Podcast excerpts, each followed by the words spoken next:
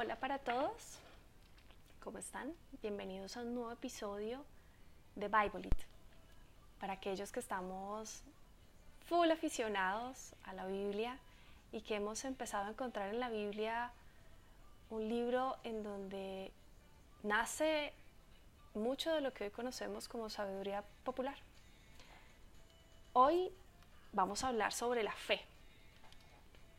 Y hoy encontré un par de versículos sobre la fe antes de adentrarme en mi reflexión personal sobre este tema. En, en segunda de Macabeos 9:22. No es que yo esté desesperado por mi situación.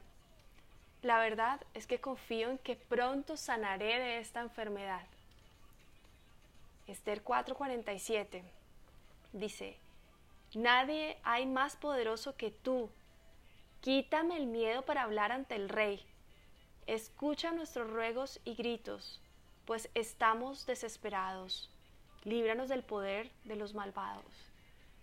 Cuando leí esto, para mí fue casi inevitable cuestionarme quién es ese rey que me causa miedo, quién es a esa persona o esa situación a la que le he otorgado el poder, a la que le he otorgado el control de tomar de manera inconsciente las decisiones, de paralizarme y no dejarme avanzar. ¿Quién es ese rey que no me deja caminar? Por otro lado, en, actos de suma fe, encontré en la Biblia Mateo 17, 20. Jesús les respondió, porque ustedes confían en Dios, les aseguro que si tuvieran una confianza tan pequeña como un grano de mostaza, podrían ordenarle a esta montaña que se moviera de su lugar y los obedecería. Nada sería imposible para ustedes. A veces solo necesitamos confiar solo un poco para que las cosas comiencen a cambiar, para que comiencen a andar. Y finalmente, en Hebreos 11.1, confiar en Dios es totalmente seguro de que uno va a recibir lo que espera. Es estar convencido de que algo existe aun cuando no se puede ver. Si recordamos, la fe es eso.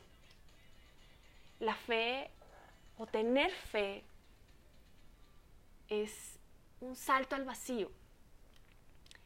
Es no poder ver y creer que todo es posible. La fe es ese estado de locura permanente en el que sabes que eres victorioso porque Dios está contigo. Fe es andar, caminar firme y valiente aun cuando el camino se ve extraño, oscuro y duro. Fe es reconocerte como nueva criatura en Dios. Sí, nueva criatura en Dios. Criatura hecha para crear de acuerdo a la voluntad de Dios. Tener fe es despertar sonriendo y viviendo en propósito.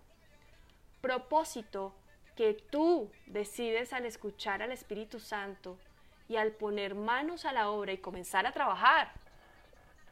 La fe es tener de tu lado a Dios y tú poner de tu parte y con dominio propio ir diariamente por tu objetivo. La fe es verte al espejo y reconocerte fuerte, valiente, sabio y amoroso. La fe es ese lente perfecto que te permite ver la vida como una posibilidad que tú puedes alcanzar cuando permites que Dios tome control. La fe es fluir, soltar el que dirán, silenciar tus juicios y darle la bienvenida a la evaluación para mejorar, al reconocimiento de los propios dones y a la autoaceptación. La fe no es negar la realidad, pero sí es creer que con Dios todo es posible. La fe es aceptar que Dios es un imposible para la razón, pero bálsamo para el corazón. La fe es el motivo por el cual hoy estoy aquí. Gracias.